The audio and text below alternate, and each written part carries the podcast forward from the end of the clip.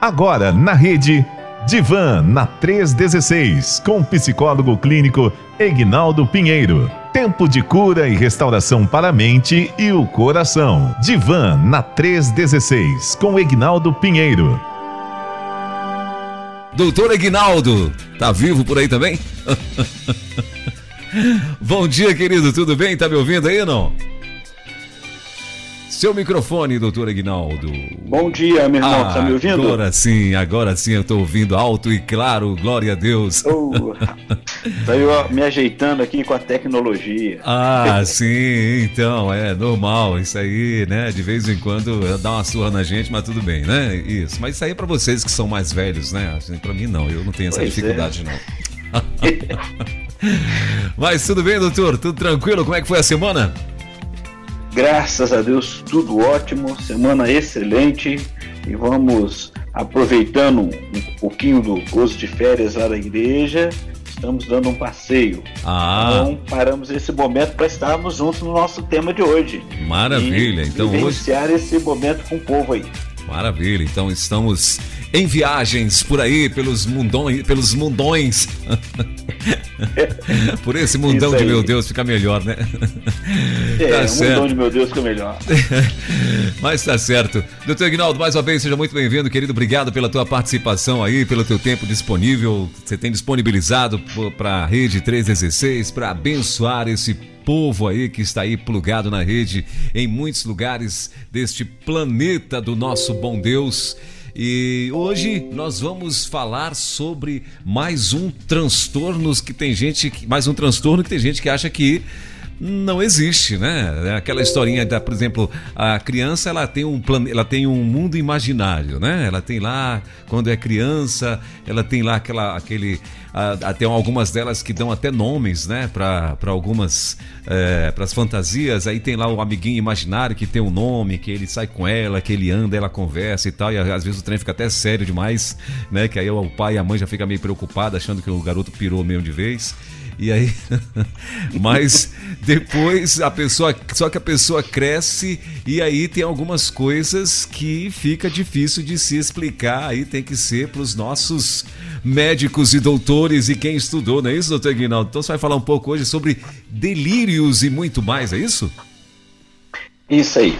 É, antes de iniciar, quero dar os parabéns para a pequena Débora. Rapaz, eu vi a vinheta dela ali, afinadíssima no, ao cantar Rede 316. Você que maravilha, um abraço. Todo e dia ela... Parabéns.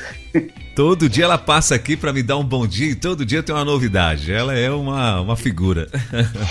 Isso, maravilha. E também é, o programa na Nossa Pátria Brasil, né? A Márcia Doneda falando sobre uma coisa que foi interessante, como você citou criança aí, é, me fez lembrar quando ela falou ali sobre a questão de viver a frustração, o limite, porque a criança vai para a escola e começa a aprender. Então, excelente. Semana que vem já tem mais é, discussão aí, né? Aprendizado sobre essa palavra de amor, carinho às crianças, aos pais e também sobre a rede social. E hoje nós vamos falar sobre delírio que ele está dentro de um, de um transtorno, né, que é o espectro de esquizofrenia, e outros transtornos psicóticos a gente vai estar falando também em relação a essa situação. E aquela chamada que eu fiz é justamente isso. E foi legal é, você ter falado sobre a questão da criança ela tem aquele imagi amigo imaginário, ela começa, ela brinca sozinha, ela vai interagindo né, com o mundo da forma dela, cria o amigo imaginário, dá nome, e os pais vão observando que tem uma fase da vida que realmente isso acontece. E quanto a, a, ao delírio, a gente já vai falar numa questão já da pessoa da juventude para adulto, né? A gente não vai dizer tempo aqui qualquer, mas a questão da, da, desse transtorno que é importante estar sendo observado. Eu, quando mais jovens, né, como na, na pré-adolescência, e andava pelas ruas ali de Barra Mansa, a gente correr para trabalho e às vezes encontrava algumas pessoas falando sozinho, passando algumas coisas diferentes e na minha ideia, aquilo que se falava, aquilo que eu aprendi pela religião, né, algumas coisas a gente achava que era pessoa que estava endemoniada. E depois, quando a gente vai aprendendo, vai estudando, e a gente conhece que pode sim está passando por um delírio, por um momento de, de transtorno. E o que, que é isso? O que, que é falando delírio? Delírio, o que, que é aquela crença falsa e firme em algo que não é um fato, né? É um distúrbio psicológico. Alguns já falaram, já ouviram falar sobre a esquizofrenia, então ele pode estar justamente vivenciando esse transtorno esquizofrênico já falamos de filmes aqui daquele matemático, né? Uma mente brilhante que ele vivia justamente isso. E muitas vezes nós encontramos com pessoas que estão vivenciando tudo isso e não sabemos como lidar, ou até mesmo porque a gente acaba acreditando, né? Porque existem vários tipos de, de, de, de delírios, né?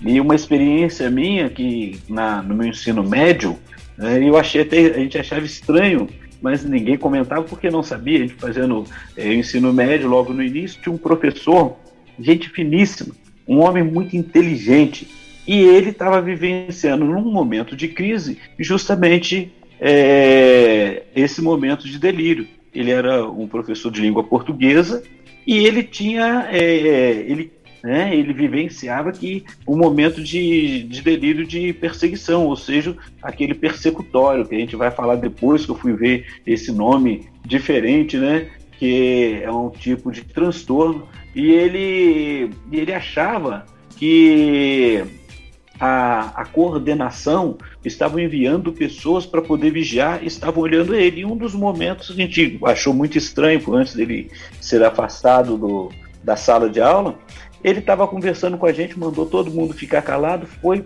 na ponta do pé até na porta, abriu a porta rápido e olhou e falou: Tá vendo? Já saiu correndo porque sabia que eu estava vindo para cá.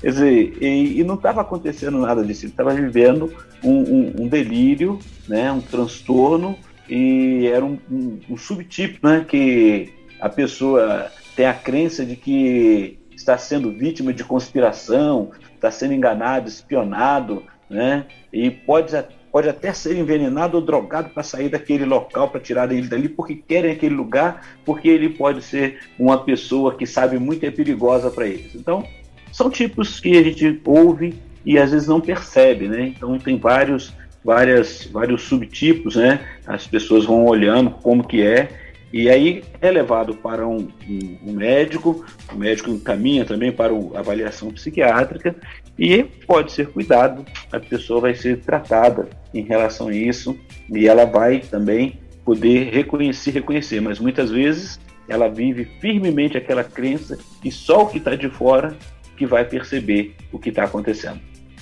Doutor Ignaldo, é, essa semana, curiosamente, eu vi uma. Eu estou falando aí, não sei se vai ter a ver, acredito que não. Ah, se bem que me falaram que ah, o, o, quadro que essa pessoa que eu vi nessa semana era. Parece que era uma derivação do toque. Ah, eu vi então, assim, eu vi essa semana tem uma, uma, uma, uma moça que ela é uma.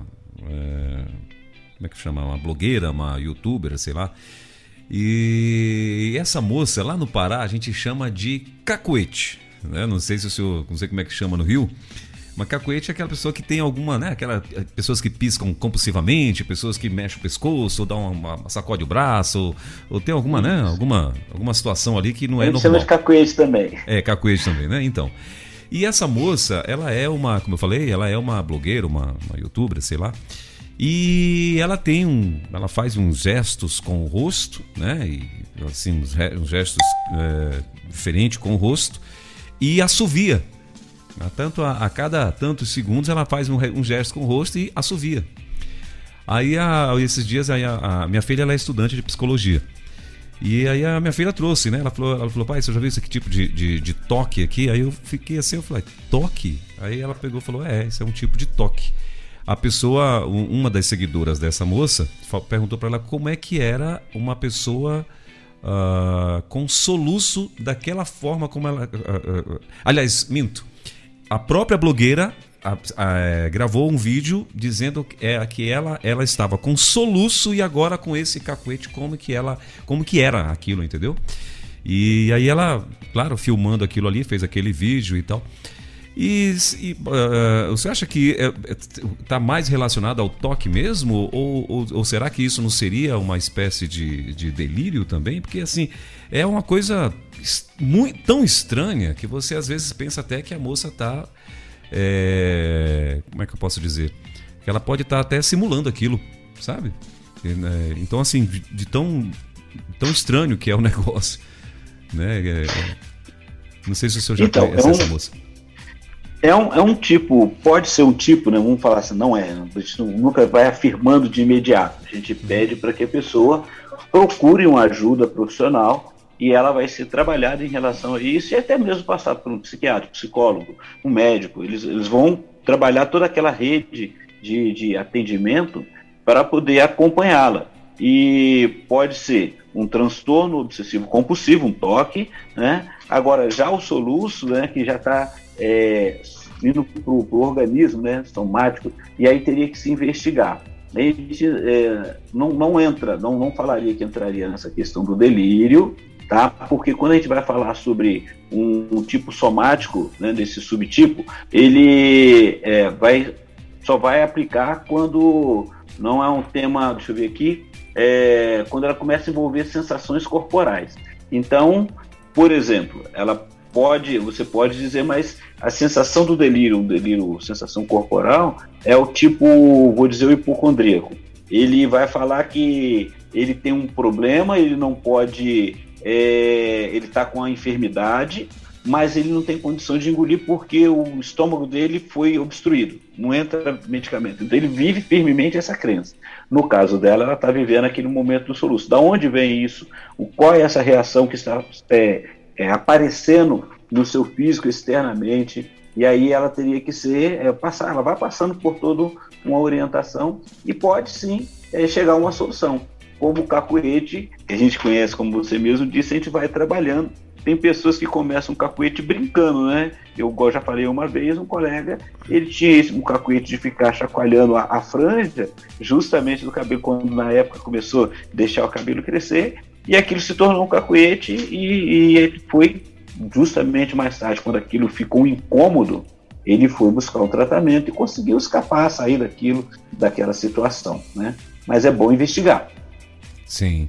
É, eu, eu, quando eu quando criança, eu tinha. Quando criança, não, adolescente, né? A gente gostava de bater uma bolinha e tal.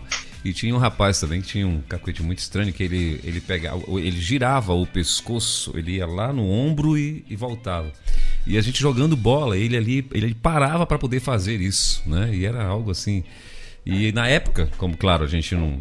A gente só conhecia como um cacoete, que ele tivesse adquirido aquilo lá, né? De alguma forma, não sei. A gente nunca entendia que aquilo poderia ser um, uma, uma. Até mesmo um, uma, um distúrbio, né? Alguma coisa nesse sentido, né? E, aí, claro, nessa época também não existia a palavra bullying, né? O bullying já existia, mas a palavra não existia. Então Exato. todo mundo tirava uma onda violenta do cara. E ele também levava, ele, ele, pelo menos assim, exteriormente ele levava numa boa, né? Agora a gente não sabia, aí depois que a gente cresce que a gente vai pensar, né? Na, na, na, nas besteiras que a gente faz quando, quando criança ou adolescente e tal. Mas enfim. Pois é, Elber, tem muitas, muitas eh, coisas que nós passamos, né? que hoje nós vamos entender que foi bullying, que, ou que nós fizemos com outro, que na época não era Sim. sobre isso. O sofrimento ficava ali depois de dar conta, né? Sim. Sim. E, e doutor Ignaldo, assim, e quais os, os, os tipos, vamos dizer, de delírio, né? Claro, delírio a gente já diz, já, já, já dá para você ter uma noção de que de fato é algo que, né, que a gente cria, que a gente imagina, é um mundo que, como o senhor muito bem fala até na chamadinha da, da, da rádio, o senhor fala que é algo que as pessoas acreditam, né, que existe e é algo mesmo, né, é uma fantasia que ela, que ela, que ela crê, né? E tem outro tipo de, de delírio além dessa fantasia? Existe, por exemplo, o, o delírio quando a pessoa está dormindo, ela tem, ela pode ter esse tipo de delírio também? Geralmente o delírio, para nós que estamos observando, é, parece que a pessoa está em um outro mundo. É o tipo do transtorno de esquizofrenia. Ele está dentro, né? Sim. Então, assim, os tipos de delírio que você vai encontrar, e aí você vai perceber na fala ou na atitude da pessoa. Por exemplo, ali, é, nós vamos encontrar delírios de pobreza, eu já falei um pouco do hipocondríaco, né? Sim. Aquele que pode dizer que tem uma enfermidade, tem um câncer, não consegue engolir o medicamento porque é, o intestino dele está obstruído. Tem aquele que é de pobreza, delírios de pobreza que que são comuns às vezes nas depressões, tá? E aí a pessoa crê firmemente que está arruinado financeiramente, não tem dinheiro, a, a, preocupação com os familiares que pode achar que eles até estão passando fome, estão doentes ou mortos.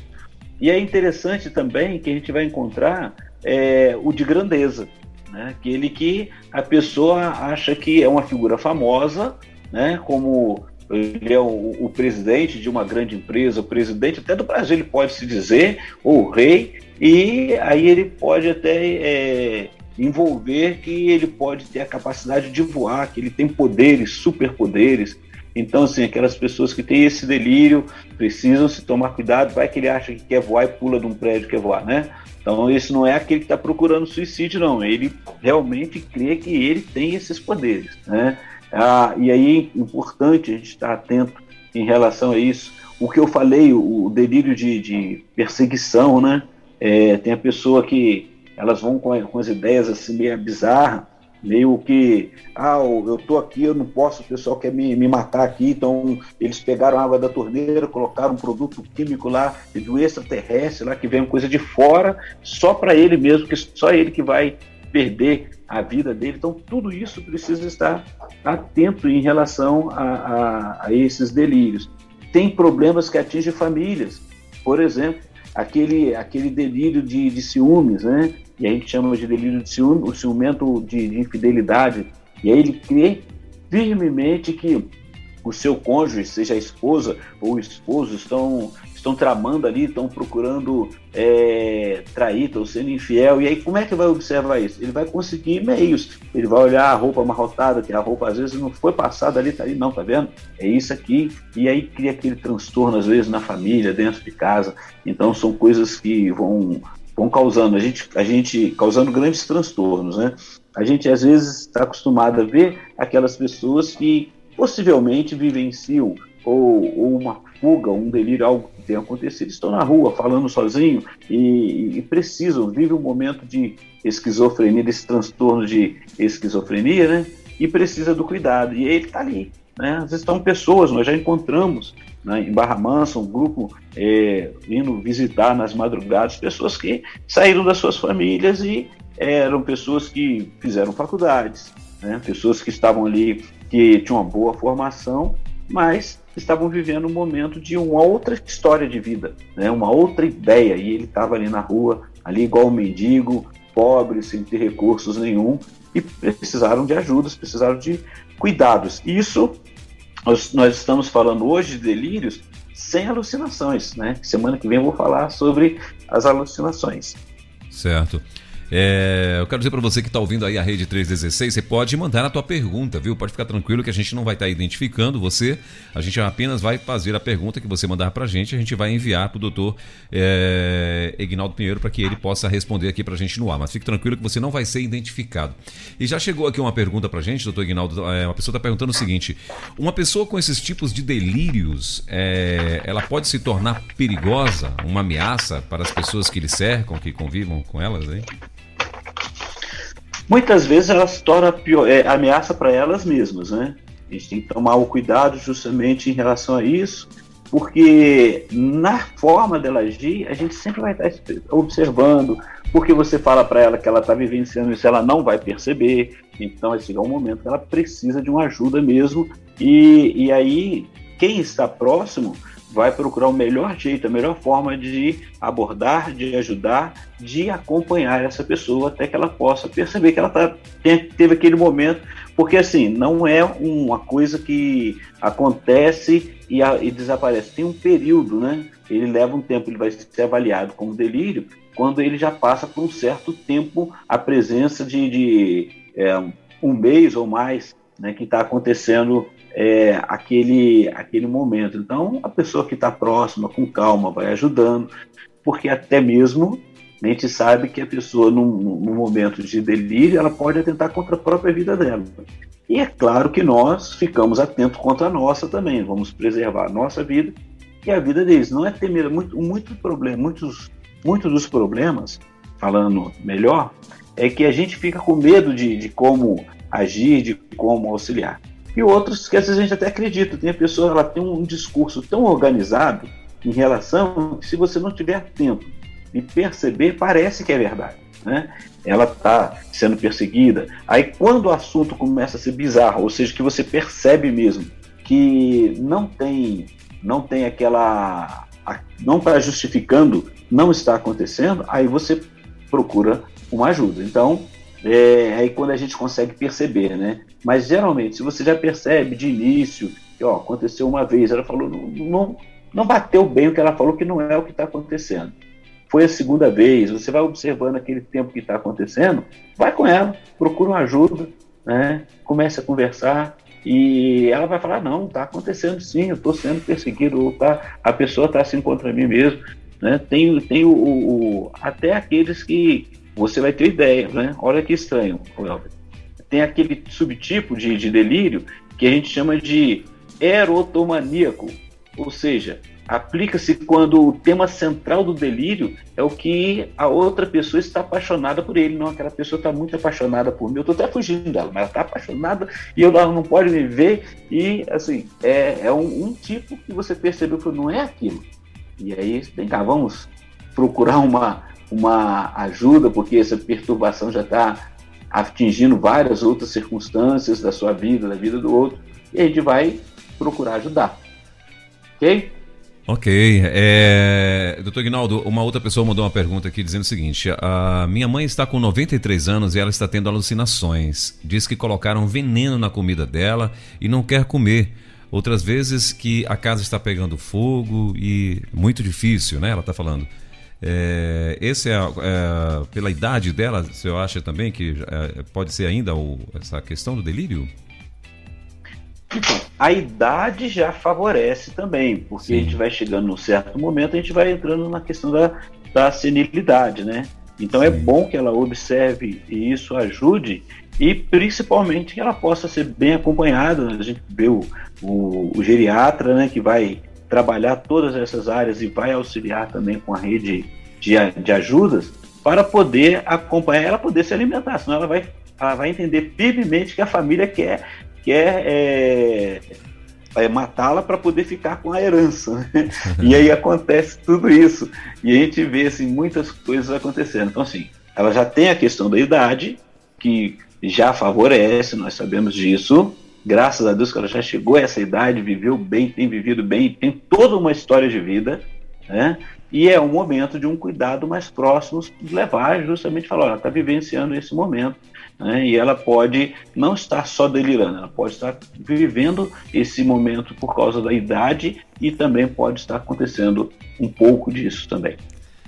Certo. Eu, eu lembro, doutor Ignaldo, vocês falando, eu estava lembrando de uma experiência. Quando criança, tinha uma, nós tínhamos uma vizinha e lá tinha uma pessoa, uma, uma, uma, uma mulher, que ela ficava na janela às vezes, normalmente era tarde, por volta das 4, 5 horas da tarde ela ia pra janela e, tipo, olhando pro nada, né? sabe quando a pessoa tá olhando pro nada ali, e aí ela discutia com alguém. Ela discutia ferozmente, xingava e tal, nanã, e aquilo era praticamente quase todos os dias, né? Ela ia para essa janela e xingava e não sei o quê, e as pessoas passavam e ela nem olhava para essas pessoas, ela estava olhando um vazio do lado de fora e, e, discutindo com alguém ali que, ela, que eu não lembro quem que era, né? E aí, tudo bem. Quando, quando eu, uh, já agora uh, jovem, né? Aí eu estava em Belém do Pará. E aí, para minha surpresa, de repente começou uma. Eu estava na rodoviária de Belém do Pará. E aí, de repente, começou uma gritaria, né? Lá e tudo e tal, as pessoas correndo. E aí, quando eu tava, era próximo de mim, né? E quando eu fui também para perto para ver o que estava acontecendo, era exatamente esta mulher ela tinha pego uma criança que estava passando por ela, um menino, né, de, de, mais ou menos uns 8, 10 anos. E ela pegou esse menino e começou a espancar, né? E, e, brigando com esse menino. E aí era, era exatamente essa, era essa nossa vizinha, né? Essa minha vizinha lá. E ela estava lá na, na, na, na rodoviária e ela atacou essa criança, né? E, e na, com aquele mesmo comportamento, como se fosse essa pessoa que ela estava discutindo, né? Ela, quando já eu, na minha adolescência, já alguns anos para trás, e ela daquele mesmo jeito, só que ela tinha agredido essa criança, né? Ela tinha atacado essa criança, então. É, e era uma criança que estava passando lá, que ela não conhecia, e, enfim. Né? Então, assim, e o, o, o, também há esse perigo, há esse, pode ter esse perigo, né? Tem que ter esse, esse cuidado, né?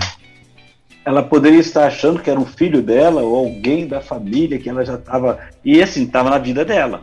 E é uhum. interessante, por isso que a gente vai sempre falando: olha, a pessoa que está mais próximo, que, que conhece, precisa é, estar atenta, ainda mais hoje. Imagine se ela tentasse agredir uma pessoa que fosse mais velha e atentasse, fosse se defender, poderia ser chamado essa pessoa tentando se defender como, como se estivesse fazendo é, é, cair, cair na Lei Maria da Penha, né? Sim. Porque estava agredindo ela, mas já aquela, essa mulher já estava vivenciando um, um transtorno. E esse transtorno tem que ser, uma vez observado, tem que ser cuidado. Então, geralmente, a gente é, vai observando, vai trabalhando. Tem uns que andam na rua falando sozinho, fazendo várias Sim. coisas, vivendo uma outra história, um momento de esquizofrenia. Hoje a gente dá esse nome, né? E muitas pessoas, e é interessante, é que quando há a questão da família, muitos não gostam de falar porque ficam envergonhados, acham que a pessoa está vivendo isso. E hoje, graças a Deus, hoje a gente tem uma abertura maior de saber, olha, existem os transtornos, a gente precisa cuidar, né? É, quantas pessoas que a gente hoje vai falando por causa da, da, da, pandemia, por causa de tudo que temos vivenciado, quantas pessoas vão precisar de ajuda, de um apoio é, psicoterápico para poder é, acompanhar, recomeçar a vida, porque não serão, é, nós não vamos colocar que seria uma pessoa que está vivendo um delírio, mas os transtornos emocionais virão porque muitos estão voltando à vida normal, mas tem muitos que ainda não conseguiram sair de casa. Olha só quanta dor que vai acontecendo ali. A pessoa até quer ir, mas está com medo. E nos delírios, imagina você passa na rua e encontra alguém que está acontecendo um problema desse, né? É, tem aquelas pessoas que, igual eu falei, que tem o delírio de controle, por exemplo, que a pessoa acha que a, a ele, a mente dele está sendo controlada por essas terrestres, ou seja, por gente de fora que estão mandando ele fazer alguma coisa. Então a gente tem que estar tá atento também é, em relação a todas essas circunstâncias. E isso é só de uma forma geral, porque a gente passa, como eu falei na chamada, né? A gente passa, a gente está conversando com alguém e a pessoa vai falar claramente que ela está é, tá vivenciando é aquela história, ela está sendo perseguida, ou é dentro de casa, aí você vai conversar com a família, né? e isso é muito, muito é, importante estar atento. Lembrando que muitas vezes ela não está nem, nem tendo, como eu disse aqui, alucinação, tem pessoas que têm aquele momento que, bicho, eu falaria isso semana que vem, né? que eu já conheci pessoas que falaram assim, olha, tinha um monte de aranha andando aqui na minha vida, você não está vendo aqui no meu corpo aqui, tá, estão andando, estão caminhando, e aquela pessoa está vivendo alucinação. Estamos falando de um delírio sem essa alucinação. E também, o Elber, é é, enquanto chegou mais alguma pergunta, alguém que estiver ouvindo aí, se quiser participar, fique à vontade. Eu paro, me avisa para eu parar aqui para ouvir as experiências também e os momentos que a gente está vivenciando, né? Nesse, nesse, nessa conversa sobre delírio. Depois, vou esperar você falar, depois eu ainda tenho mais uma coisa que eu, que eu vi na, na faculdade, quando eu estava fazendo, e foi a primeira vez que eu tive é, contato com isso. Sim. Uh, tem uma, uma pergunta que chegou pra gente aqui, doutor Guinaldo, tá dizendo o seguinte: minha filha, uh, até, um, até um ano e seis meses, tinha uma amiguinha imaginária. Tinha até nome. E quando minha mãe levou ela pra. Acho que é pra Bahia, não sei. Pra Bahia, a amiguinha também estava lá. Achava que era normal. Hoje ela tem 10 anos e não lembra de nada. Uh, e aí ela tem, tem mais aqui. Doutor, tem uma pessoa próxima que tem 68 anos e ela vê pessoas que já morreram. Isso é delírio? Precisa se essa de 68 anos precisa se investigar, conversar com ela, com, com porque assim precisamos estar atentos o que, que a pessoa está vivendo, vi, vendo, vivenciando, né? Eu digo sempre quando cuido de alguém que está passando por luto, que ainda, ainda fala assim, olha, tenha certeza, você não está ficando louco quando você vê um alguém parecido com o seu ente que você perdeu, que você ouve vozes, e esse é um momento que você está vivendo do luto, da perda. Se isso vai persistindo, agora é o momento de se investigar o que, que está acontecendo, como que ela está vendo, né? Se ela está tendo alucinações, se ela está tendo um delírio, qual é o momento de que ela está vivenciando. Então é importante ir conversando com ela, e às vezes a pessoa fala normalmente, então é observar é, e aproveitar esse momento para cuidar dela de uma forma carinhosa. Né? A gente vai observando, porque a gente não pode nem dizer que é que ela está vivendo um transtorno completamente sem investigar, como também a gente não pode falar que é uma questão espiritual. É importante saber definir todas essas circunstâncias. Quanto a essa menina, que legal, né? A gente observa isso, que a mãe observou. Realmente a criança tem aquela faixa etária e depois ela vai falar: não, não fazia isso, não. Não fazia, o amiguinho imaginário que viaja com a pessoa e bate o papo, conversa com ela, tudinho. Então a gente só precisa estar atento que nas faixas etárias da criança, ela vai chegar um momento que ela vai deixar de vivenciar isso, né? E aí é legal estar acompanhando, ajudando, né? brincando com ela, conversando, e vai chegar um momento que você vai observando, olha, acabou essa faixa etária, chegou aquele momento do desenvolvimento da criança, ela agora está com outro foco, está crescendo, já começou a ter os seus desafios, os seus, os seus nãos também, e aí vivencia isso. E a essa senhora, mais uma vez, eu, eu volto. Converse com ela, converse com a, né, com a avó, vai conversando, vai falando, e como que ela vivencia isso, o que está acontecendo, e pode se investigar se isso é constante, né, de uma tal forma que é, modifica a história da vida dela. Certo. E aí você vai ter o acompanhamento. É... E quero agradecer quem está participando aí também. Um abraço a vocês aí. É muito bom poder a gente observar que tudo aquilo que a gente vê na, na, na parte da ciência, é, às vezes a gente está vivenciando no dia a dia, passa por uma dificuldade e não sabe o que, que aconteceu, por que, que aconteceu, e a gente pode ajudar é, ou se ajudar também.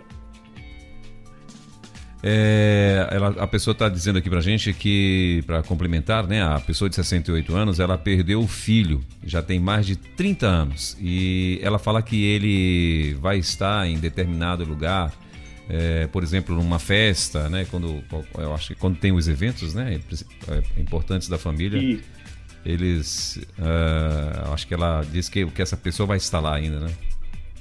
Então, na realidade é aquilo que nós vimos quando falamos sobre luto. Ela não viveu luto, dá para ela realmente, ela não perdeu essa pessoa, tá viva, foi embora. Então ela vive essa história, ela vive esse momento que ela não perdeu essa, esse, esse filho. Então para ela, e aí agora eu entendi, né? Porque a gente fica é, ela ficou gra, gravou no coração que ele viajou e tudo, mas ele vai voltar, ele vai aparecer e vai se falar para ela, ela não vai aceitar, ela não viveu o luto da perda, né? Ela não viveu aquele momento de despedida, de dizer, olha, não vai estar mais com a gente. Então essa história vai seguir a vida dela. Ela pode ser tratada, pode ser cuidada e ela pode chegar um momento até que dizer não, tudo bem, agora eu entendo, ele não tem mais, não não está mais com a gente. Mas precisa sempre estar acompanhando, porque o sofrimento é dela e ela vai vivenciando esse sofrimento porque vai na festa e ele não está lá. Aí ele não veio, ela vai ter que arrumar uma história porque que ele não veio, né? E aí fica difícil um certo momento, tanto para os que estão é, à volta dela, por ver essa tristeza dela e o sofrimento, por não ter visto né, a pessoa, e aí é o cuidado. Né? Então, é, é, às vezes a gente fala, ah, está delirando. Não, ela não viveu o luto, ela precisa se despedir, ela precisa aprender, é, de repente, dar conta disso, ou talvez nunca vai fazer, né, pelo tempo que se passa, já tem 30 anos, né? Mas ela precisa é, justamente ser cuidado. Quem está do lado, não, não, não a criticar, né? Mas entender que é um momento de dor que ela não, não conseguiu lidar até hoje. É, tem uma outra ouvinte dizendo o seguinte: tem uma pessoa próxima que tem esse problema de delírio, só que há momentos que é tenebroso. Pode haver o fator psicológico e espiritual ao mesmo tempo? Olha, é, como aqui a gente está falando da parte emocional, psicológica, né?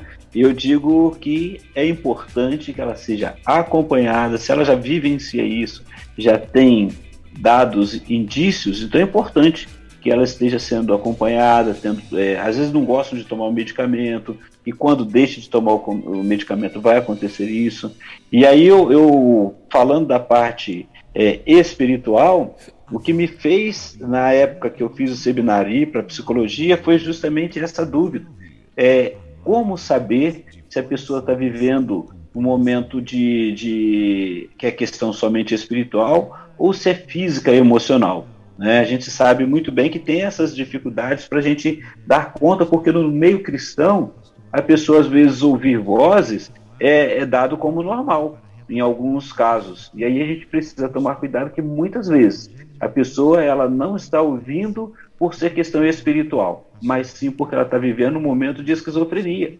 E aí precisa ser acompanhado. Então é importante que o seu líder espiritual, o seu pastor, o seu aquela pessoa que te acompanha, o seu mentor, esteja atento e entenda que pode estar acontecendo um momento que é puramente é, físico, emocional, é uma questão psicológica que precisa ser acompanhado, está aberto para isso e procurar ajuda. E aí o que, que vai acontecer?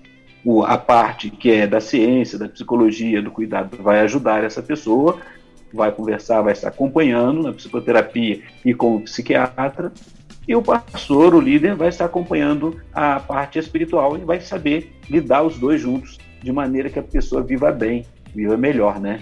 Numa qualidade de vida. Né, Elber? Sim. Doutor Ignaldo, é, eu queria inclusive que o senhor, que o senhor falasse um pouco também, é, por exemplo, as pessoas que convivem né, com, com, com, a, com, as pessoas que estão passando por esse momento, por esse transtorno. Né? Por quê? Normalmente, uh, eu também conheci uma família que tinha um, um senhorzinho, né, que era, um, era, era bem, já era bem velhinho também e tal. Mas ele andava, ele né, estava ali e tal, então ele tinha aqueles momentos de delírios também, né? Só que ele já era bem, bem velhinho e tal.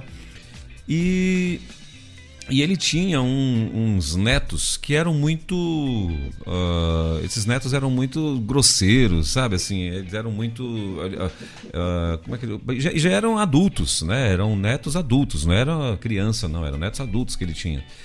E, e, esses netos tratavam esse vozinho muito mal, sabe assim, né? Com muita grosseria, com muito, né? Como se ele fosse um, um uh, chamava ele de todos, de todos os, os nomes pejorativos, né? Na, dentro da área, né? Doido, maluco, é, retardado, nananã e tal.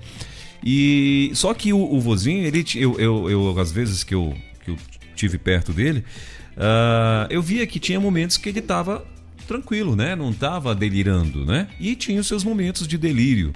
Então eu acho que também isso é muito importante, né? A, a família ou quem convive com essa pessoa no, nova ou velha, né? É, eu acho que é muito importante a família tratar essa, esse, esse doente, vamos, vamos chamar assim, né? Essa pessoa que está com esse, com esse transtorno.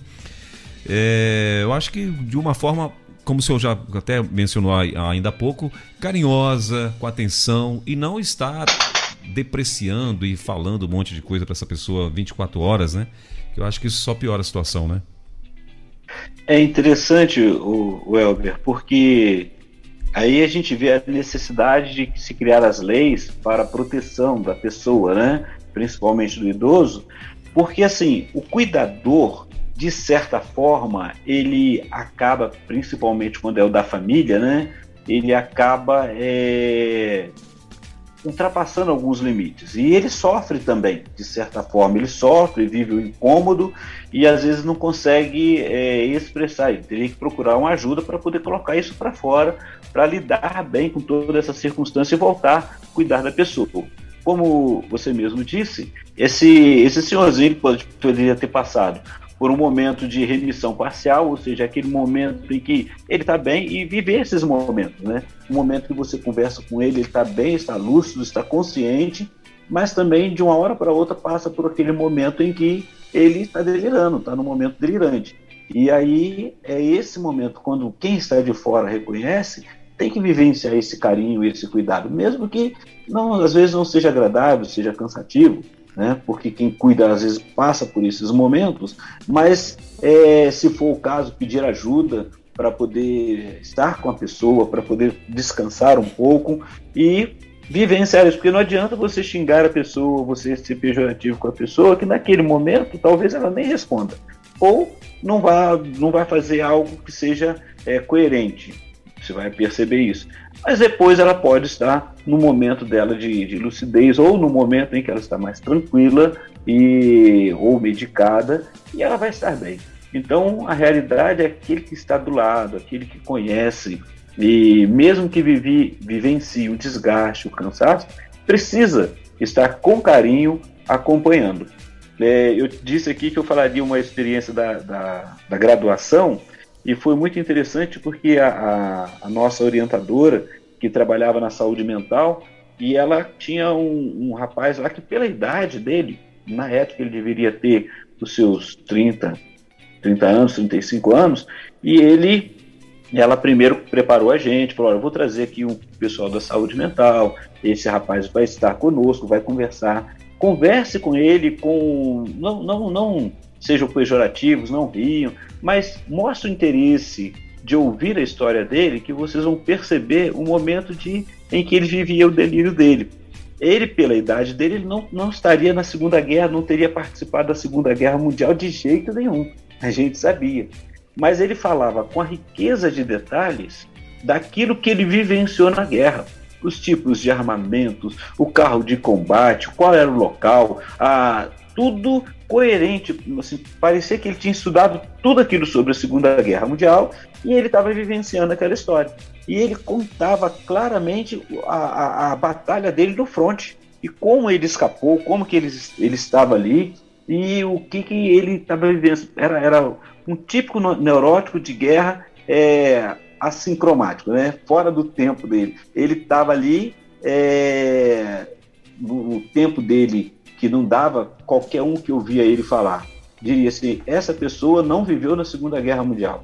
Mas ele contava com riqueza de detalhes porque ele viveu. Se você falasse que ele não tinha vivido, aí ele ficava irritado e estava provando com tudo, todo o conhecimento de causa que ele esteve na Segunda Guerra Mundial. Olha que tamanho de, de delírio. Né? Sim. É, e assim, e é, é, é, interessante, né, doutor Ignaldo, porque assim, quando você tem a oportunidade de conhecer né, pessoas que sofrem com esse tipo de, de situação, é, você é, você vê que o, o, poder que tem a mente humana, não é? Assim, a pessoa a ponto de acreditar numa situação dessa. Então a gente tem que ter muito, muito cuidado, né? Porque é, todos nós né, estamos sujeitos. Às vezes você pensa, ah, não, mas uh, isso aí acontece, né?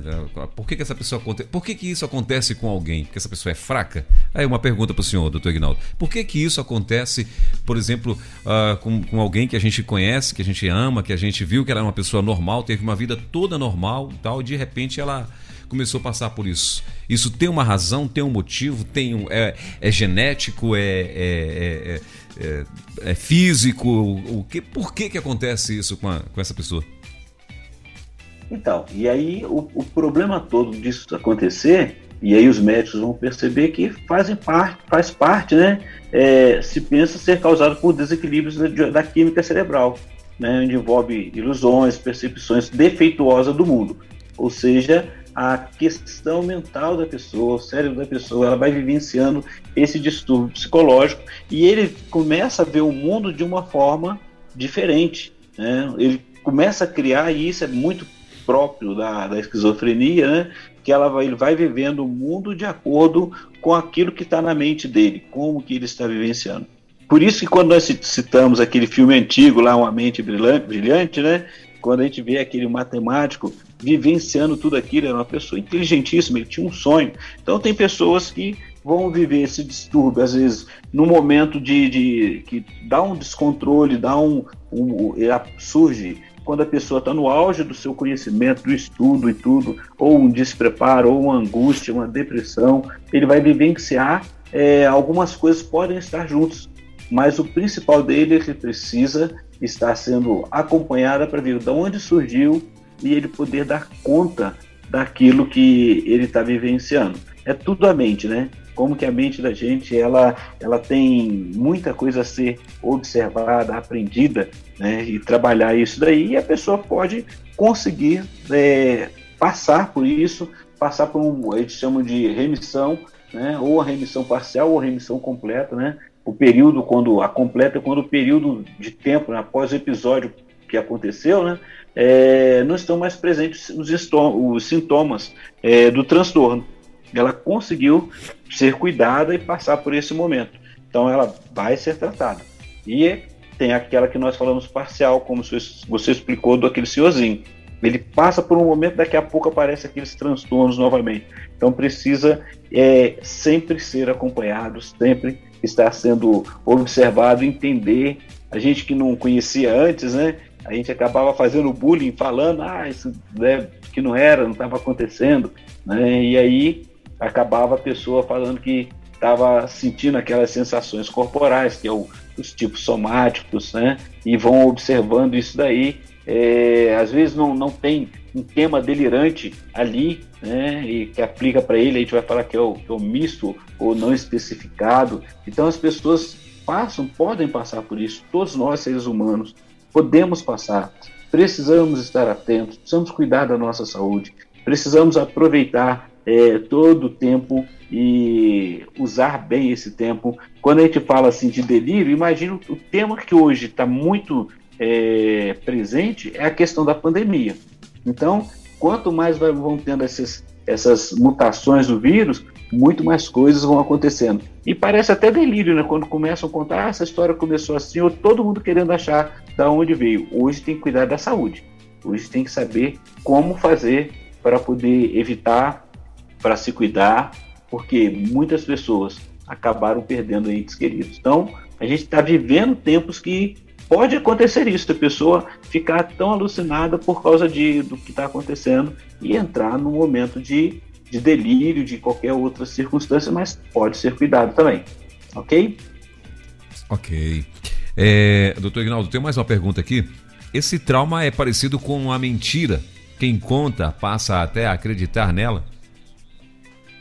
É, o problema da mentira é que quem conta, né? Ele vai sempre arranjar uma outra mentira para poder cobrir aquela que. para confirmar aquela que ele está fazendo, né? E acaba ele se perdendo em relação a isso daí porque ele acaba, a gente diz que o mentiroso acaba acreditando.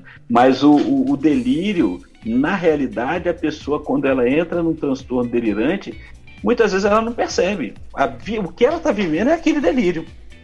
Né? Ela não, ele não está acreditando que ele criou aquilo, ele está vivenciando aquele momento.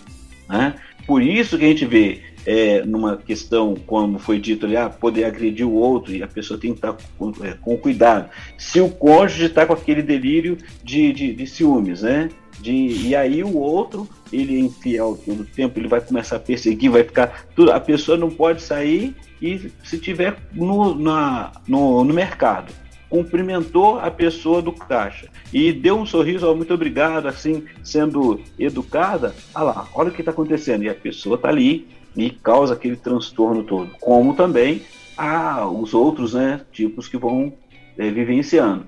E aí é importante a gente observar que a pessoa está vivenciando aquele momento. Tem pessoas que vão falar assim, mas eu não consigo entender o que está acontecendo. Não, procura ajuda. Porque, na realidade, ele está vivendo aquele transtorno e aquele transtorno é real na vida da pessoa. Causa angústia, causa problema, mas é real e traz problema. Sim. É... Tem uma pessoa que mandou aqui um texto, pastor, só que ela mandou um texto é muito grande. Eu vou tentar ler aqui enquanto o senhor me responde uma outra coisa e depois eu te, eu te faço a Pede pergunta. ajuda dos universitários aí. É, então, eu vou tentar ler aqui porque é muito grande e para tentar fazer um resumo. Mas enfim. É, doutor Guinaldo, é, eu estava, é, ainda há pouco, quando o senhor estava falando, eu estava pensando, a.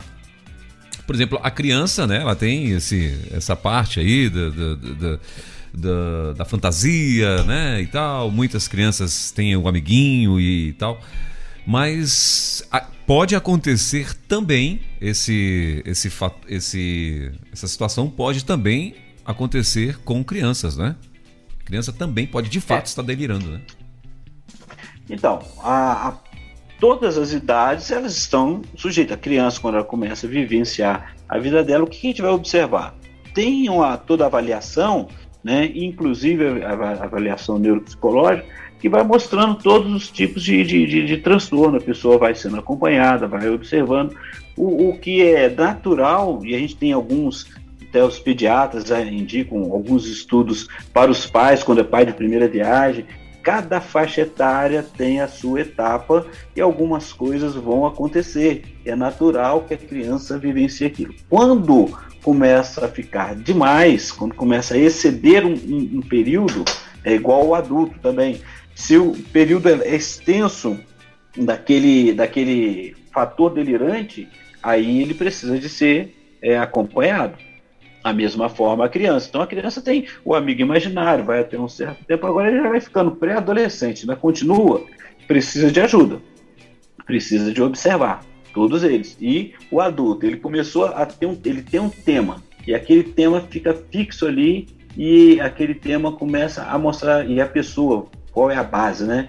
Você olha ali, você já acompanhou, e não tem justificativo. O que ele está falando não é real. Né? É, ele está crendo é, naquilo que não é importante, que não é uma coisa é, realmente verdadeira. Igual eu falei sobre o delírio, vou lembrar aqui do delírio de grandeza, e o delírio de grandeza, imagine a pessoa ela falar que é, o pai dela é o presidente da república, vamos supor, né? ou é um grande líder de uma empresa.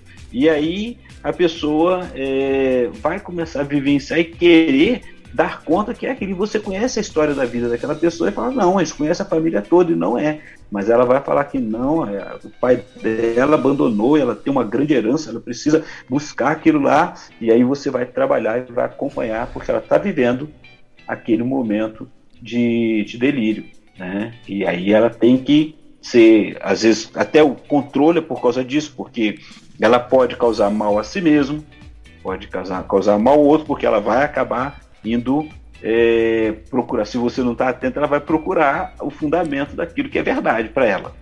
Então a gente vivencia isso. E é interessante isso. É interessante a gente viver, observar que às vezes a gente não percebe, não dá conta e está acontecendo. Não é que todo mundo vai passar por isso, mas às vezes a gente está próximo de alguém que esteja passando.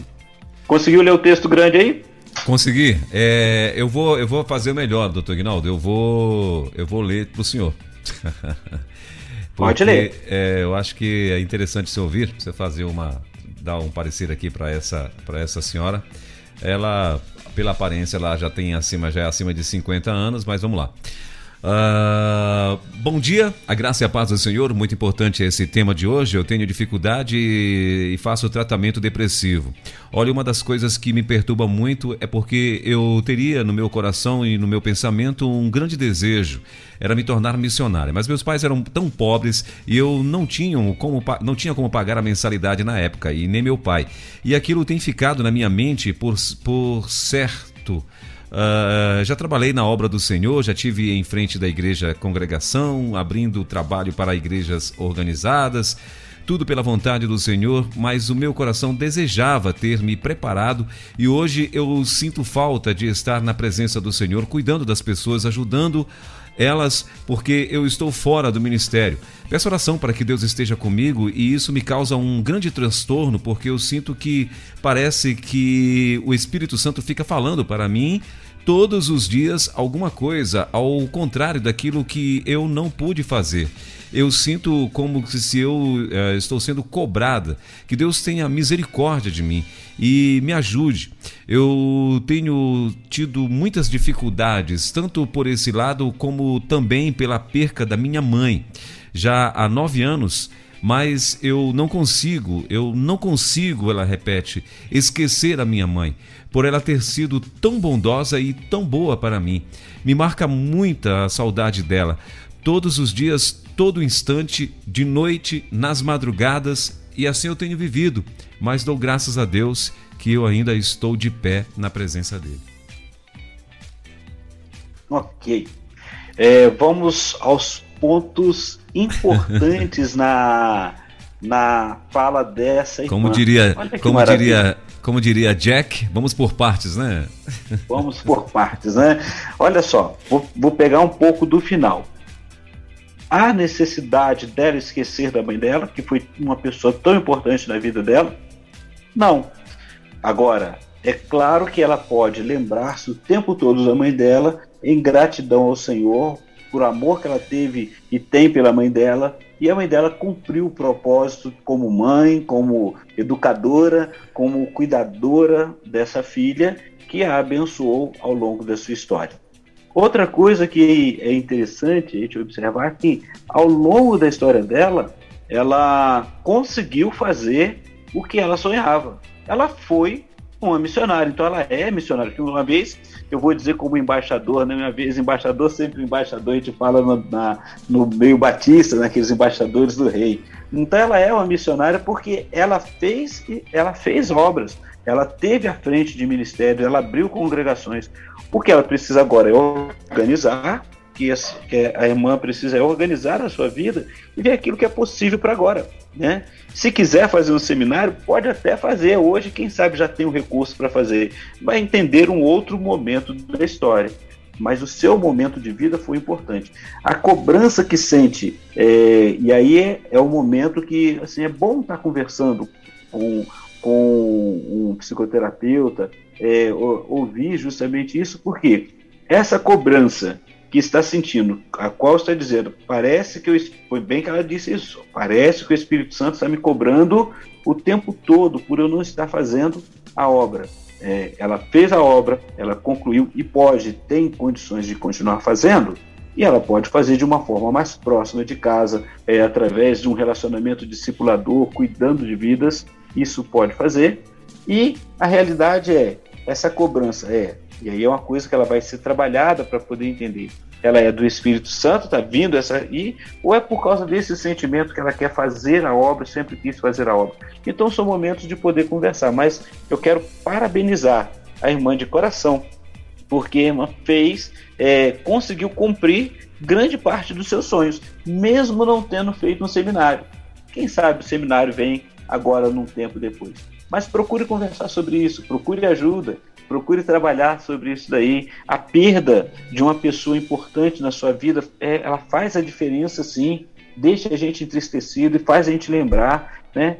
E aí não é necessário que tenha que esquecer, mas sim que possa se lembrar com carinho e vivenciar que, olha, deu condições de fazer muitas coisas, inclusive de estar à frente da obra, que poderá voltar em um outro momento. Né? Sim. É, muito bem. Doutor Ignaldo, para encerrarmos, eu quero fazer só mais uma pergunta que uma pessoa mandou aqui, fez um comentário, né? E, e mais assim, mais bem lembrado o comentário dela. O Alzheimer é um delírio piorado? É um delírio crônico? É... Ou não tem nada a ver? Então, o Alzheimer a gente pode até falar mais à frente. Ele vai passar por um momento que são perdas que as pessoas vão tendo na questão da senilidade, a idade, mas o, o Alzheimer pode acontecer em pessoas mais jovens também, né? E, e, ele vai justamente são perdas que vão acontecendo na, na memória, a pessoa vai sendo, tendo que ser trabalhada em relação a isso. Isso a grosso modo, né? Porque também até o Alzheimer tem aquelas fases em que ele vai se, é, ele pode ser tratado é, vai sendo cuidado por um certo tempo, né, mas eles vão tendo os, as evoluções. E a gente vai sabendo disso, que a nossa mente ela vai acontecendo dessas formas.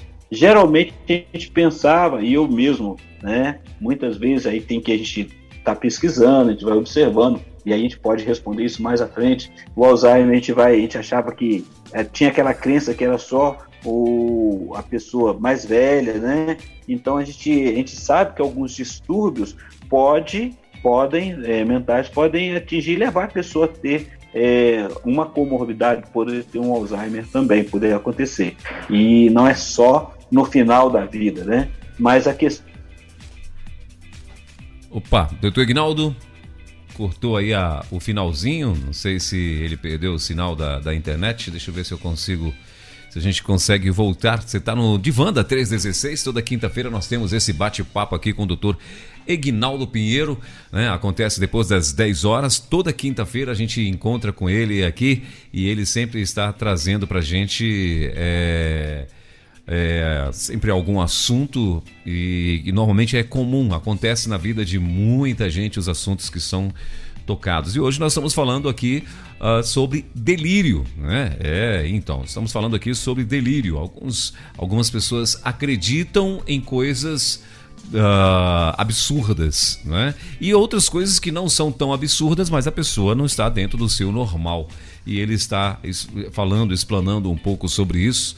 Uh, nesse momento a gente perdeu o contato aqui com o doutor Aguinaldo, acredito que deve ser problema de internet, mas vamos ver se a gente consegue retomar aqui o, o contato com ele para ver se, se dá certo aqui, a gente consegue concluir, né? É, vamos ver se a gente consegue concluir aqui então o nosso bate-papo com o nosso querido Egnaldo Pinheiro aqui no divã da 316. São 11 horas e 7 minutinhos em Brasília, 11 e 7 na nossa capital. Vamos ver se a gente consegue retomar aqui então o, o contato com o doutor Egnaldo, é, que até então não conseguimos aí. Vamos ver se a gente consegue retomar. Doutor Egnaldo, me ouve? Ainda não. É, eu tô ouvindo ele, mas eu não tô. Deixa eu só procurar aqui para achar aqui de novo, porque eu acho que eu tô fora.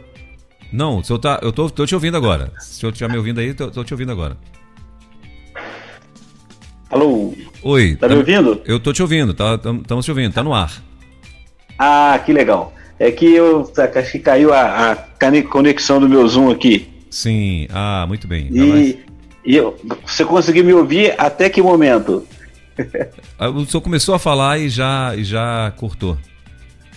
Ok. É, voltando, a gente estava falando do Alzheimer, né? Isso. E, e a questão do Alzheimer, só para encerrar, é, é um, uma doença degenerativa que precisa ser acompanhada, independente da, da idade, né? Que às vezes a gente vê uma pessoa um pouco mais jovem é, acontecendo isso, mas geralmente é mais é, na, na senilidade, que a gente sempre pensava, tinha crença que era só os mais velhos. Então precisa de ter um acompanhamento. Não vou dizer que assim, ah, é um distúrbio maior, mas é, quando se a pessoa tem um problema neurológico, geralmente os neurologistas já vão acompanhando isso e vão dar orientação para os cuidadores e orientação para a família para a busca de psicoterapia e o cuidado, mas geralmente o Alzheimer é mais voltado para uma doença neurológica, né? E a gente vai trabalhando isso daí e acompanhando junto com a pessoa, ok? Maravilha. Então, em breve a gente vai estar falando sobre o Alzheimer, né? É, é a gente, o, o, isso aí. O, o interessante, doutor Ignaldo, é que essa pessoa ela fez um comentário, né? É, e às hum. vezes a gente costuma é, querer espiritualizar demais as coisas, né? E ela fala, olha, meu Sim. pai era cristão, né? Ela está falando, meu pai era cristão e teve Alzheimer né?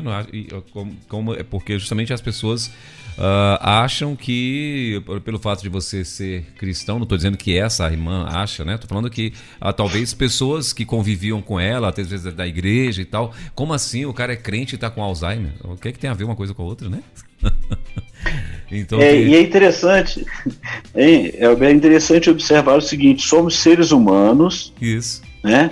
Temos as nossas limitações, e estamos sujeitos às mesmas questões que todas as outras pessoas, sendo cristãs ou não, porque faz parte da, da nossa vida, da nossa questão humana, do nosso ser. Então nós temos mente, nós temos a nossa questão, é, às vezes, degenerativa, que a gente pode, pode acontecer com cada um de nós.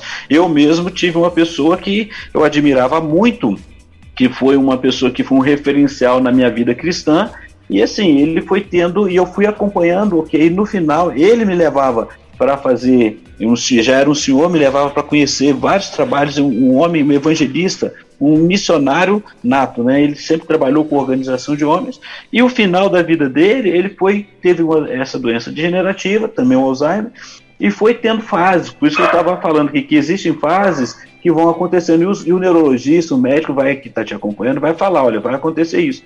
E a família, eu fui acompanhando a família. E a família foi falando. Então, assim, teve um momento que ele começou a esquecer, ele, a esposa levava ele para a igreja, e aí ele já estava começando a esquecer alguma coisa, ele esquecia o meu nome. E, e aí a gente começou a vivenciar isso e foi indo até os fins da vida dele. E a gente foi aprendendo. O homem que, assim, deu a vida dele pela obra. É, mas é ser humano. Então sim. somos seres humanos e precisamos estar atentos que estamos sujeitos, sim. É, é, eu vi um comentário de um pastor outro dia, é, doutor Guinaldo, ele falando até o seguinte, ele falando assim, a gente às vezes quer espiritualizar, espiritualizar tanto as coisas, né, que você esquece exatamente isso, que você é um ser humano, ou seja, você é resultado do que come, Você é resultado do teus, né, do que você do que você planta na vida, não é verdade? Então assim, aí às vezes o cara Isso. tá ali obeso, gigante, né, e tal, e às vezes quer botar na conta de Deus o fato de ele estar dele ser hipertenso, o fato de ele não, né, o cara não faz exercício, não faz nada e quer espiritualizar o corpo dele aqui na terra, né? E não tem como. Exato. E tem pessoas que já têm, por exemplo, é, também não vai, às vezes, você tem uma questão do hipertiroidismo, o hipotiroidismo, que tudo isso vai afetar emocionalmente também. Sim. Então, precisa se cuidar. Isso, exatamente. Doutor Ignaldo, acabou o nosso tempo. Pois é, eu, eu caí aqui, rapaz. Ainda bem que vocês me, me buscaram de novo. Mas foi muito bom. Eu eu agradeço, Elber, por esse carinho de vocês, por cada participante que tem contado a sua história e tem aproveitado esse momento conosco. Se tiver alguma outra pergunta, por exemplo, esse já vai ficar na nossa lista, que é o Alzheimer, para a gente pesquisar e trabalhar um pouco mais. É, de repente, como a pessoa lidar com quem tem Alzheimer, né? Sim. Isso é importante, que o cuidador vai pensando nisso, porque o mais importante não é saber as, as enfermidades ou os tipos de doença, mas é saber que existe e saber que se você está em boas condições e você pode lidar com isso, você puder ajudar a outra pessoa com carinho, mas ao mesmo tempo de você se olhar e olhar para você, olhar para as suas questões, olhar para as coisas que estão te incomodando, entristecendo e procure ajuda. Então esse tempo aqui é para nos despertar em relação a esse momento da vida, que precisamos nos cuidar, porque a vida é uma dádiva de Deus mesmo. Maravilha. Então é isso, doutor Ignaldo. Quinta-feira que vem, de volta, permitindo Deus, claro. E a e... gente de novo com mais um No Divã da 316. Quinta-feira que vem, qual é o assunto?